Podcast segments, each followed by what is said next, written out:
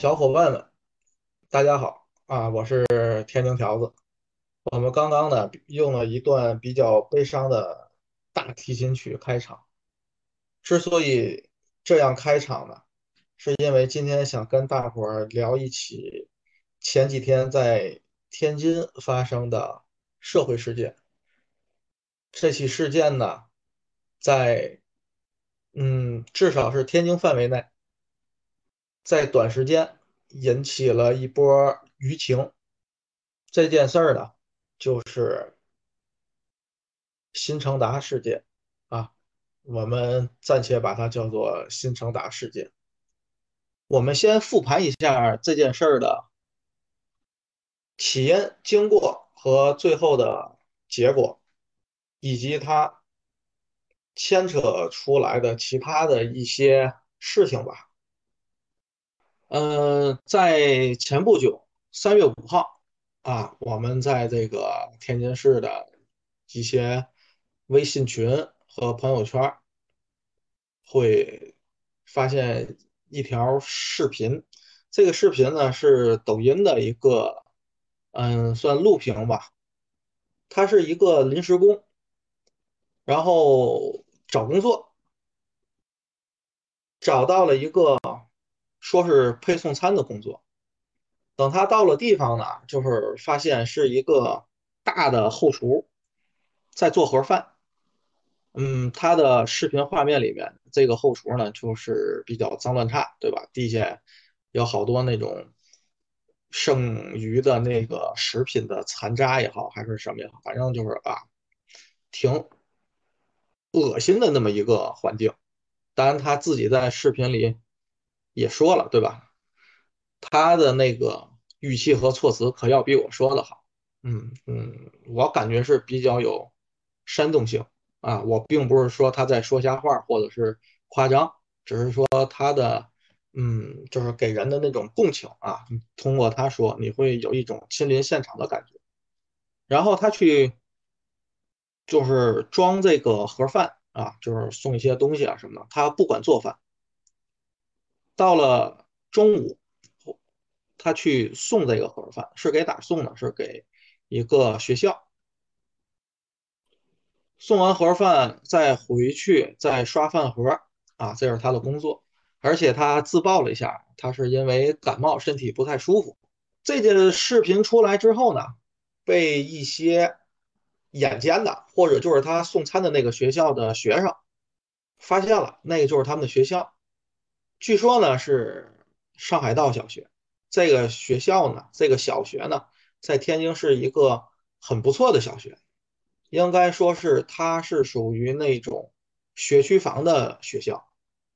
后面的事儿就不用说了，对吧？这个视频瞬间就遭到疯狂的转发，然后大伙儿各种是揶揄的，是愤怒的，是。怎么样的这种评论啊，就起来了。在视频的一个镜头一闪而过的镜头，哎，人们会发现一个细节，就是这家配餐公司呢叫新成达，这也是我个人管这个事件叫新成达事件的原因吧。嗯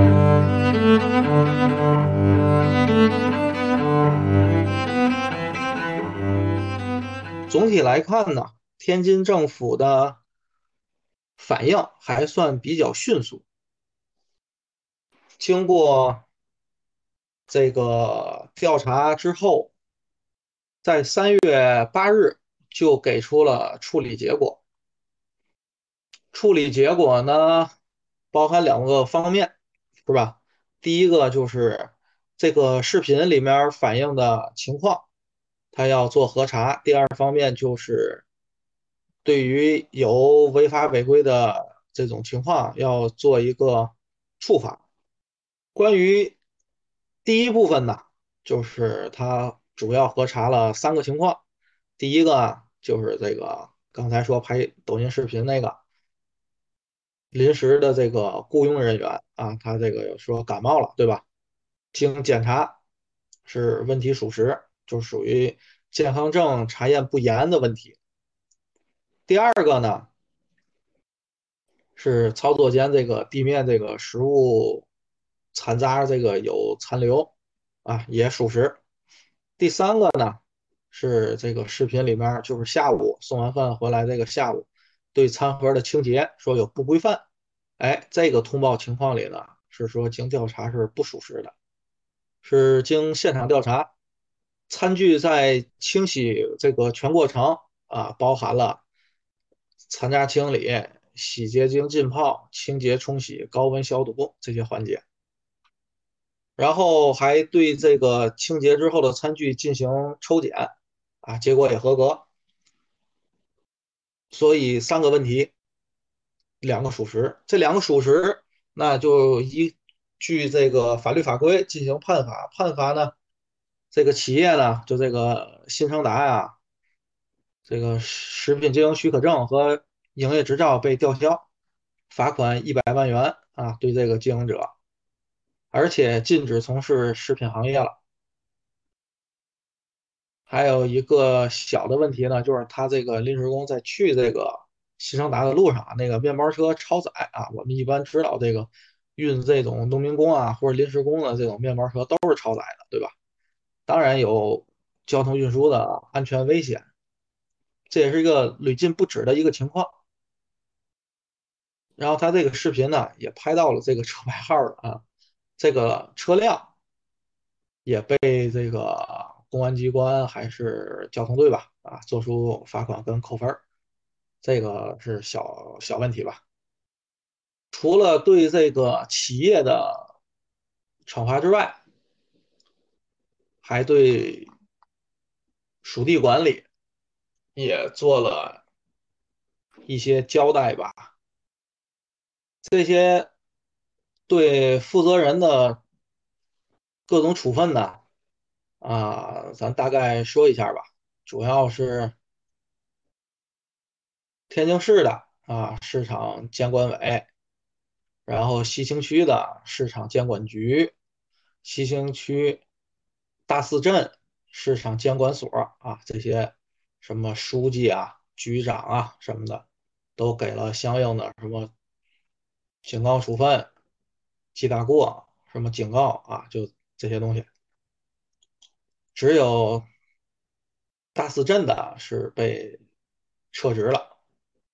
除了这个市场监管所呢，还对这个政府里的这个西青区的区长、大寺镇的党委书记、副书记、镇长、副镇长，都给了相应的记大过处分和严重警告处分等。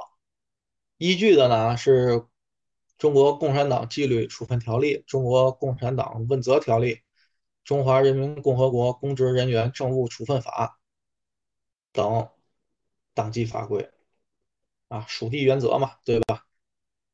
谁管理谁负责，这个没有办法，你这个平时工作是疏忽了，是懈怠了，反正有问题了，对吧？啊，没有办法。其实用咱老百姓的话说啊，表达一下是同情也好，什么也好的，什么吃瓜烂也好，对吧？还是属于你工作没有做到位嘛，啊，所以也没有必要同情。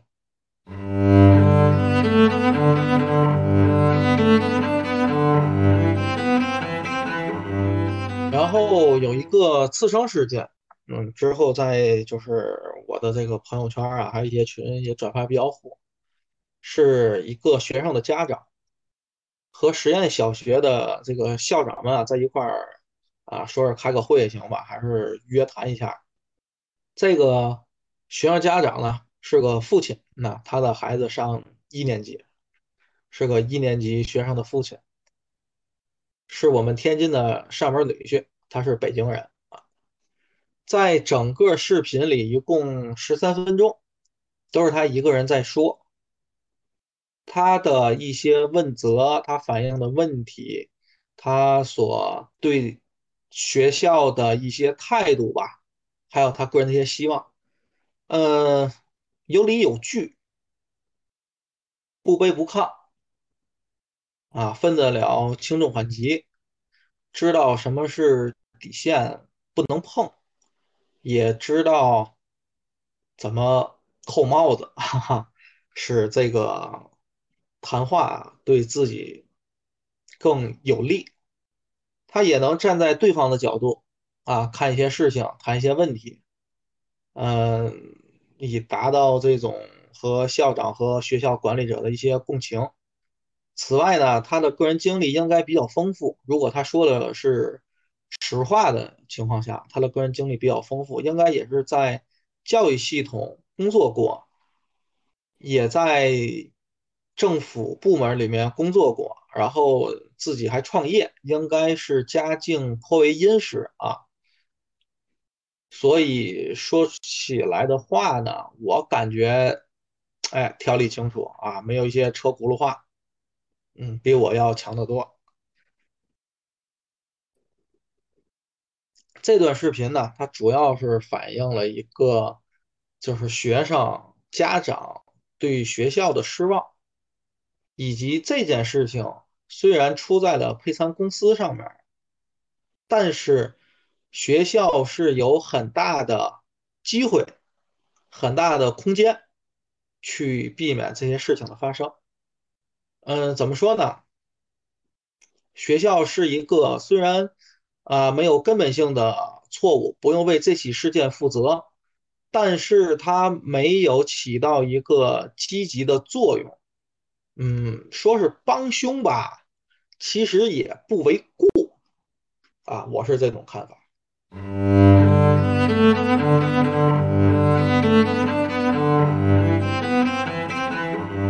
除了这件事情之外呢，还有几个我感觉就是无足轻重的，算是。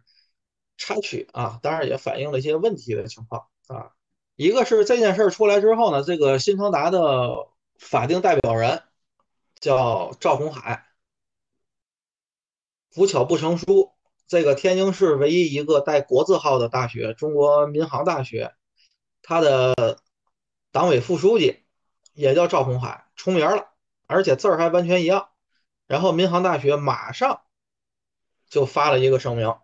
这是两个人啊，这个餐饮公司这个法定代表人不是我们学校的这个党委副书记啊。现在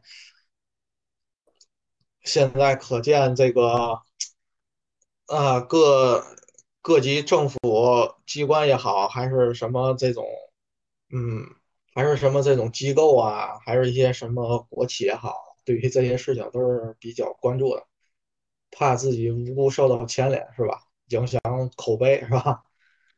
啊，这是个插曲。再说一个事儿呢，就是这个新城达，他到底给哪些学校配个餐？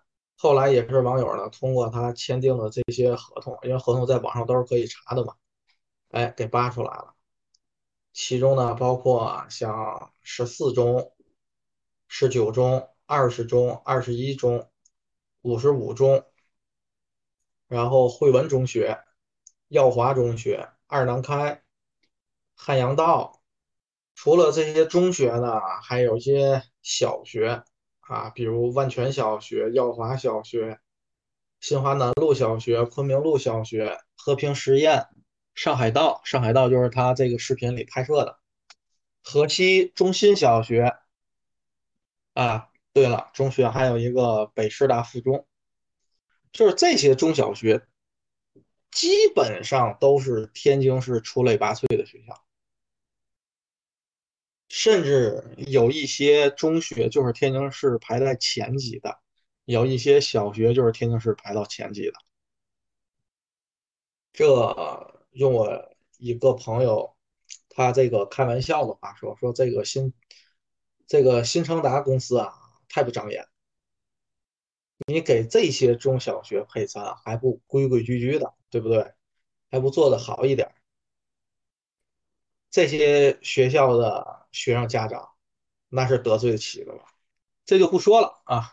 令我痛心的是，其中还包括了我的母校，而看他那些合同呢，几十万的、一百来万的、几百万的，全都有。可见这个新昌达他出这个事儿，并不是因为资金紧张，或者是签的合同、做的生意利润不高出现的这种东西啊，就是这种安全上的隐患。我看呢，就是利欲熏心，是吧？给多少钱都没有用。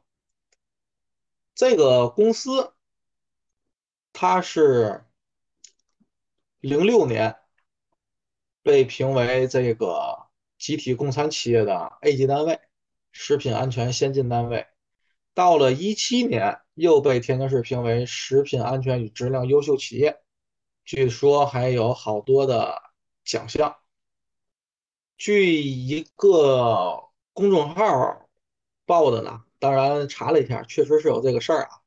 在二一年二月，就是去年的这个时候，天津日报呢发了篇文章：“互联网加明厨亮灶，校外供餐单位六月底前。”全覆盖什么意思呢？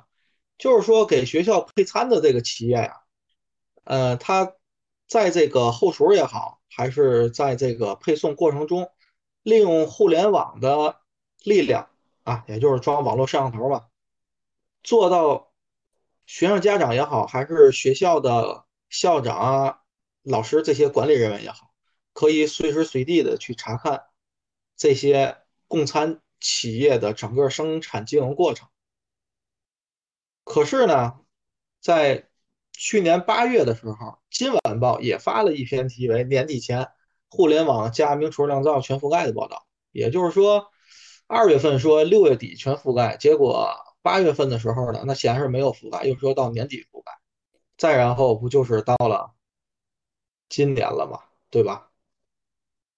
覆没覆盖不知道，反正是今年出事儿了。啊，因为这个意外的抖音视频出事儿了。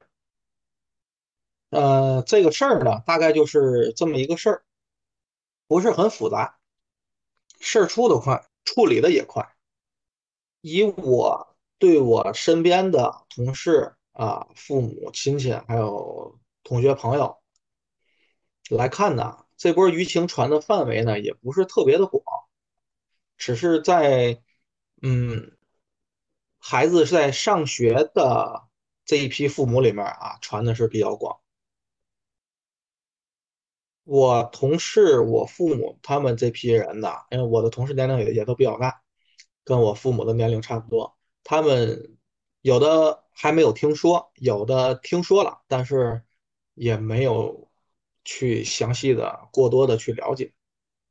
从控制舆情的角度来说，算是成功吧。今天我的朋友呢，一个在陕西特大城市的朋友呢，就是发了这个实验小学那个学员家长跟校领导对谈的这个视频之后，哎，我觉得好像是这个事儿，嗯，在全国范围内也引起了一定的传播，就想跟大家聊聊这个事儿啊，并没有像咱前几期喃喃自语一样，给大家讲讲天津市的历史啊、人文什么的。这是咱第一次啊，涉及触碰到这个舆情事件。既然是咱聊这个舆情事件了，对吧？事件比较简单，刚才咱也复盘了一下，所以呢，我觉得还是想谈谈我个人对这件事的看法。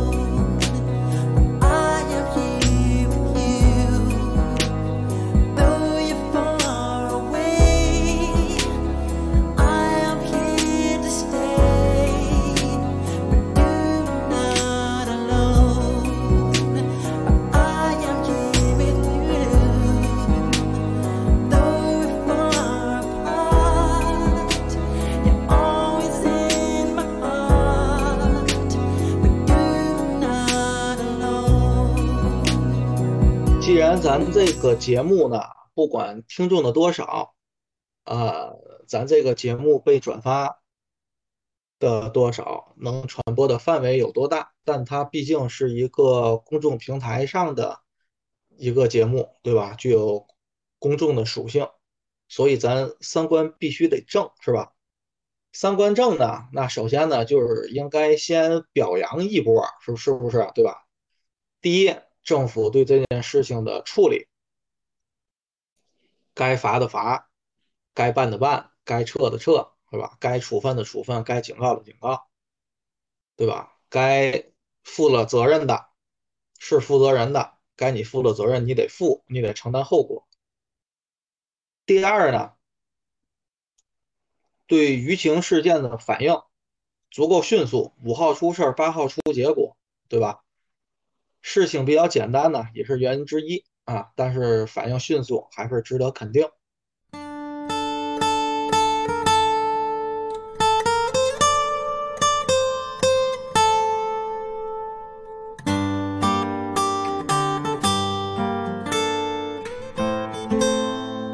然后再说说我对这个视频的看法。可能刚才我有意无意的也表达了一下，就是这个拍抖音这个临时工啊，他这个文案相当好，是吧？他的语气啊，他的措辞啊，比较使人对于他所处的环境有共情。但是反复的看这个视频之后，还真的就只有这个调查报告里面那两点问题。啊，除了那个拉临时工超载那个之外，就是说这个后厨他这个生食品生产经营这方面那两点问题，一个健康证对吧？没有查，他感冒了。第二个呢，就是地下有食物的残残渣。关于洗这个餐盒啊，虽然他拍的时候啊，那个水比较脏啊，比较浑浊什么的。但是他没有拍到，嗯，怎么说呢？如果有违法、违规、不正当的地方，他没有拍到这些方面的关键点，就是他没法证明他没有消毒，他没有冲洗，因为他只拍了一个水箱，是所有的饭盒在那里涮了一下，你这个就没有证据。当然，后续有调查的再一去，是吧？啊，那肯定那些过程那都给弄好了，对吧？虽然这是一个在考验我们政府公信力的事儿，对吧？就是说调查了，它各个环节都有，这个点不符合。可是作为老百姓来说呢，我觉得啊，选择不相信是居多。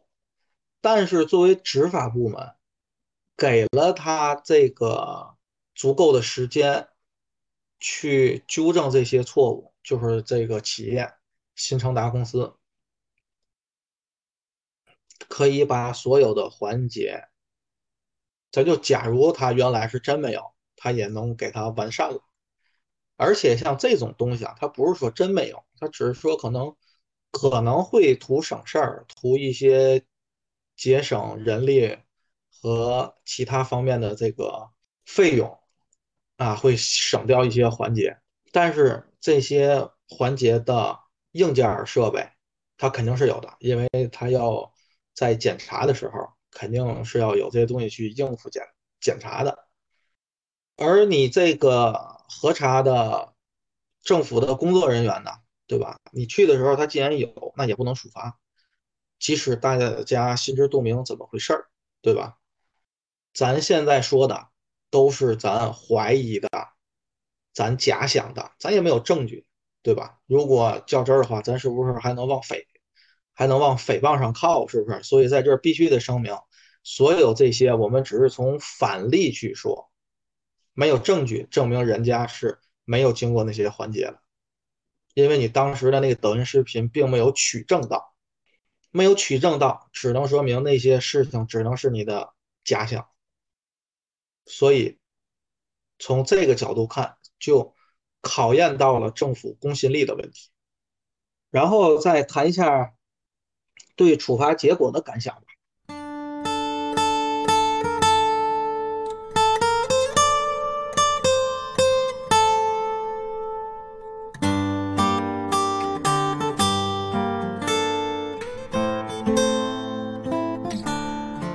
公司呢吊销执照和生产经营许可证，罚一百万啊！以后禁止从事食品行业。呃，我个人觉得呢，以查到的这两个问题来说呢，嗯，稍微过重，是吧？稍微过重，但是符合法律法规。可能我说的稍微过重了，会被一些学生家长或者是某些人士吧反对啊，然后就是说啊，你没有孩子，或者说你孩子没有在那个学校吃那个饭，是吧？然后你觉得就过重了，还为这个企业说话。但是我们反过来想一下，如果这个事儿没有被这个抖音视频，呃，发出来，然后有了这波舆情，而是政府在某次抽查，或者是某个学生家长意外的发现也好，对吧？去举报这个事儿，啊、我觉得大概率应该是停业整顿，停业整顿之后，然后再检查，再什么测评什么的。呃，就算这些合同他干不了了，就算有罚款，我觉得他以后还是可以干这个从事食品生产经营的这个事儿。再然后呢，就是那些政府的负责人吧，啊，收到一些处分啊、警告啊，有的被撤职。嗯，怎么说呢？你想他罚的狠啊，你就会认为他罚的狠。你想他罚的合理，你就会认认为他罚的合理啊，这个标准不太一样，对吧？每个人心中的标准，对吧？即使是法律规定的啊，这个法律规定的这个严和不严，每个人的心里呢，他也不太一样，对吧？他这个标准，每个心里每个人的心里都有杆秤嘛，对吧？嗯，不管是觉得轻了也好，重了也好。呃，有个前提，对吧？咱这是一个三观很正的一个节目，就是说这些处罚的结论都是符合法律跟法规的。法律法规呢，啊，刚才那个人员那个是吧？给大伙儿念了一遍，都是党的什么处分纪律啊什么的。那个企业的那个呢，是依据的这个食品安全法，所以呢，从法律法规的角度讲。这些处罚是没有问题的，不存在偏重。嗯，也就是从另一个角度说吧，像我这样的老百姓吧，可能真的是容忍度比较强，是吧？居然还替乱臣贼子说话，是吧？只是说你不给我惹麻烦，或者是对我好一点，就真的觉得你太好了。嗯，就是你规规矩矩的应该做你的事，对吧？你应该遵照你应该遵守的规定啊。对于我们来说呢，都是一个天大的好事儿，对吧？我想像我这种很宽容的、要求度很低的老百姓，在中国绝对不是少数。我也希望有一天，咱们这咱们对于这法律法规的执行能严格到让我这种人对他们不存任何怜悯，没有任何的宽容，是吧？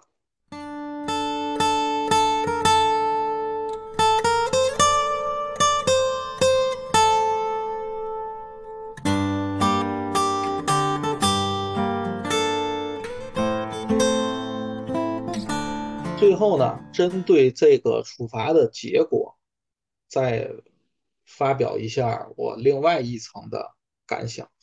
另外一层的感想是什么呢？就是像类似于这种舆情吧，近几年或者说是近十年，大事儿、小事儿层出不穷，屡禁不止，是吧？一波接一波，一波过去，全体老百姓就好像这个鱼的记忆一样，是吧？非常短暂啊，上一个事儿忘了，下一个事儿来了，下一个事儿忘了，再下一个事儿来了，然后出一个事儿，我们就惩罚一批人，包括违法犯罪的，包括属地负责的，对吧？都要处罚。再严重的呢，就像那个八孩儿，对吧？妇女拐卖这个问题，来了一波整治，集中整顿管理。但是给人的感觉往往是治标不治本，就是这次都罚了，都处理了，下回他还有。所以我觉得是应该是在执法环节更严格，平时的监督环节更严格，甚至是给予相关利益群体的老百姓，就是最受影响的这一波老百姓，给予他们足够的监督权，对吧？你做到了这些，或者是其，因我也是一个老百姓，我也没有多大的格局，多高的这个眼界，是吧？什么专业管理的知识，咱咱也不足，只是一个普通人的想法。再加上其他一些措施的辅助，我们最好能杜绝这类事情的发生。这些措施，对吧？或者是这些。可以进行监督的途径啊，用法律法规给它保护起来，对吧？我们能完全的、自由的、公平合理的行使我们的监督的权利。我想这些东西如果能付诸实践，它的意义，我觉得要比那些处理要来的重要的多。说句实话，在我的眼里，这些处理啊，更大的作用是让一批人出了心头恨，对吧？是为了压下这波舆情，舆情起来了，这个事儿张扬出去了，对执政者的业绩也有影响，是吧？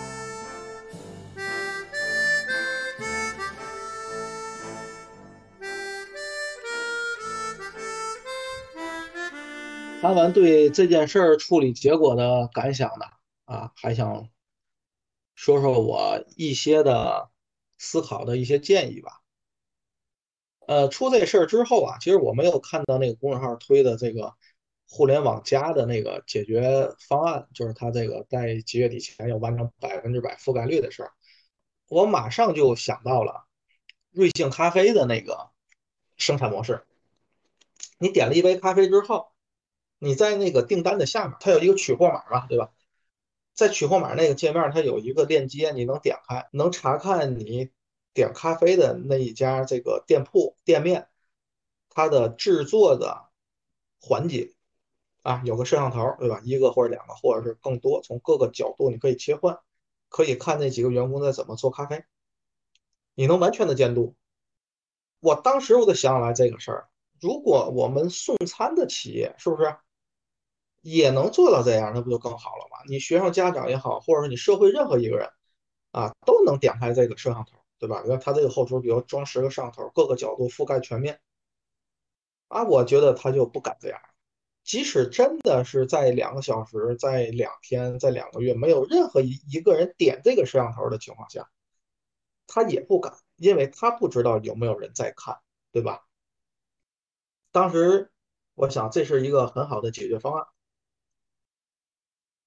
后来才知道，我能想得到的，啊，人家政府里面有高人，早就想到了。问题不在于想没想到这个解决办法，问题在于能不能落实，因为你落实这个牵扯到各方的利益。再想谈一个建议呢，就是对于学校的，我不知道从什么时候起。这个学校的学生中午啊，必须得吃配送的午餐。呃，至早呢，我知道呢，应该是去年年底的时候啊，或者说是去年刚入冬的时候，听我同事的，听我同事说啊，他的妻子在我们那个，在我工作那个地方的一个中学当老师。他说他妻子嗯，也不是过多长时间会轮到中午提前半小时吃这个配送的盒饭。当时我还挺不解，我说为什么还要提前半小时？他说这个叫试餐。他们学校的规定呢是学校的这个高层管理，就比如说校长、副校长啊这些人出一个，老师啊普通的教学的老师轮着出一个，每天中午两个人。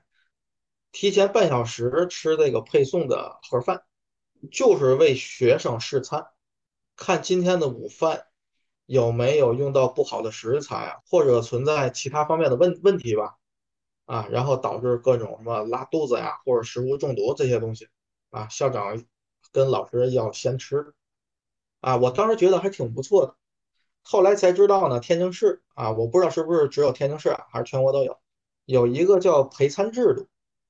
陪餐制度就是说，中午学生吃这个规定必须吃的盒饭，老师跟校长啊要出来跟着一块儿吃。其实除了这个陪餐制之外呢，呃，咱应该想到它最根儿上的问题，就是为什么必须吃这个统一配送的盒饭？我当时就说，如果怕学校的食堂做的饭菜啊，就是你。很难保证它的质量安全什么的，对吧？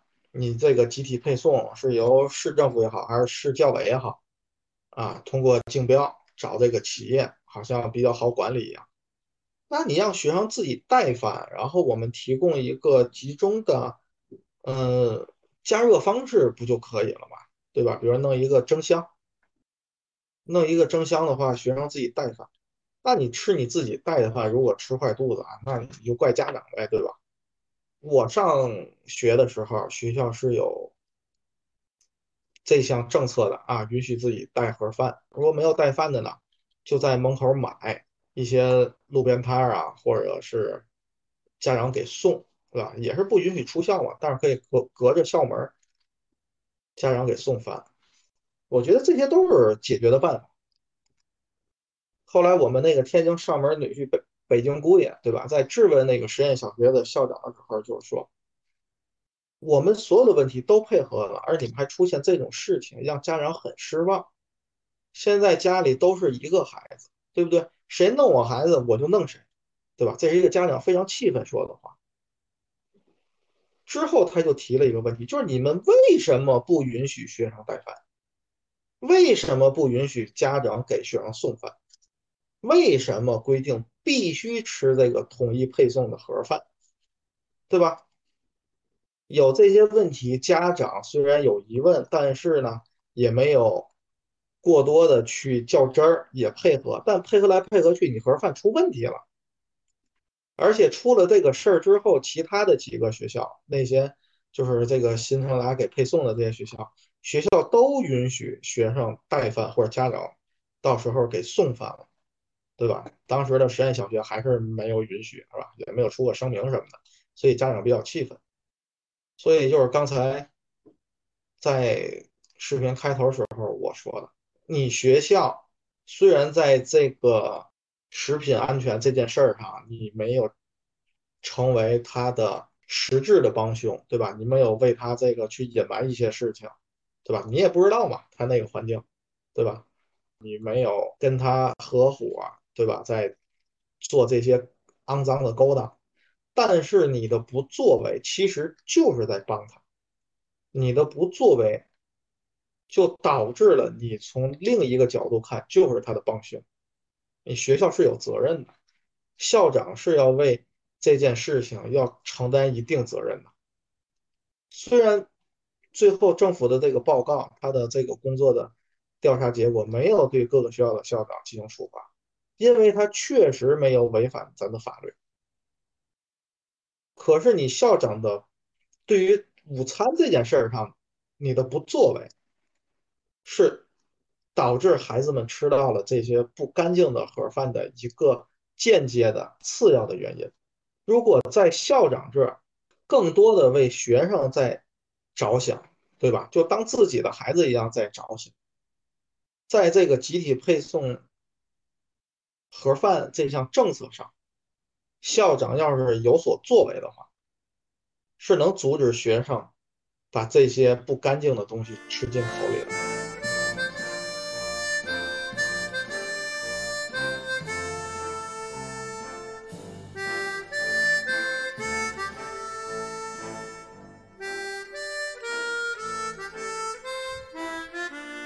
所以最后呢，我对这位北京姑爷啊，天津的上门女婿这位先生啊，咱不知道姓氏名谁，对吧？但是看了他的视频，很受鼓舞，很受震动啊。用他的话说，他喝了去了啊。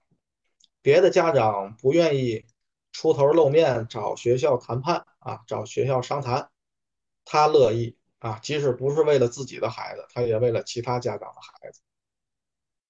他说他的孩子可以换个学校，可以出国什么的啊，咱就当这是真的，咱就当他也是为了自己的孩子。但是他能站出来，我觉得这就是个男人，他有担当。如果我们社会多一些这样的人，在不同的领域，在面对不同的这一类的问题上，多一些这样的人，再多一些，不仅仅是出于对个人利益的考虑，是出于对更广泛的这个人民群体或者说是劳动群体他们的利益考虑，哪怕是跟自己个人没有任何关系，也能出来勇于担当。啊，站出来说话，做这个露头鸟，那我们的社会真的就是会出现很大很大的进步。嗯，其实呢，还准备了一下这个食品安全法方面的知识啊，也想做一点啊，类似于像干货这种东西。给大家简单的串一下食品安全法，对吧？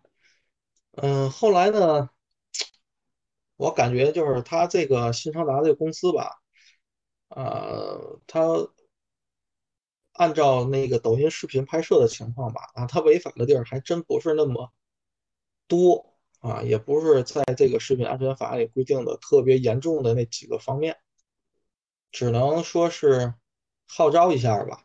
啊，大伙儿其实，在遇到一些问题的时候，可以检查一些相关的法律啊。这个其实一些法律实体书也有卖，网上也有电子版，都不是很长啊。食品安全法一共十章，对吧？除了总则和第十章负责之外，也就八章啊。其中最关键的、最有用的就是第三章、第四章。第五章啊，关于一些食品安全标准啦，食品经营的一些呃生产经营的一些规定啊，是吧？啊，其他的一些像特殊的那些东西，比如说责任主体啊，这些都不是很重要的。这些法律法规呢，可以看看啊。对于平时我们在用于自身的维权，或者是像那个北京姑爷一样，就是跟一些领导、校领导也好，一啊，就是在跟人在。讲一些事情的时候，可以有理有据的啊去跟他谈，会用咱老百姓那些臆想，然后想当然的东西，然后去谈一些事情，就会使自己这个观点也好，使自己的这个想法也好，他站不住脚。嗯，一切以法律出发，对吧？然后你就能站得住脚。呃，食品安全法虽然我看了一遍啊，一共一百多条吧，嗯，不是太长。嗯，就不给大家再慢慢的再分化，然后再再说一些什么了啊！我只是觉得看完之后也深受启迪，所以呢，我也推荐大伙儿去看看不同类型的法律法规啊，就是跟自己生活息息相关的一些事情的法律法规吧。至少你比如说看了交通法，对吧？你就能知道。什么情况下负全责？什么情况下是不违规？什么情况下要被罚款？是吧？嗯，有好处。啊，今天的喃喃自语呢，跟大家就聊到这里。有说的对的，说的不对的呢，啊，希望大家多包涵啊。特别是说到这种社会事件啊，个人的看法呢，呃，会占的这个部分比较大。如果我们意见相左，对吧？希望理性讨论，是吧？但不要抬杠，是吧？不要胡搅蛮缠。嗯，期待大家的反馈吧。好，今天就到这里，谢谢收听，再见。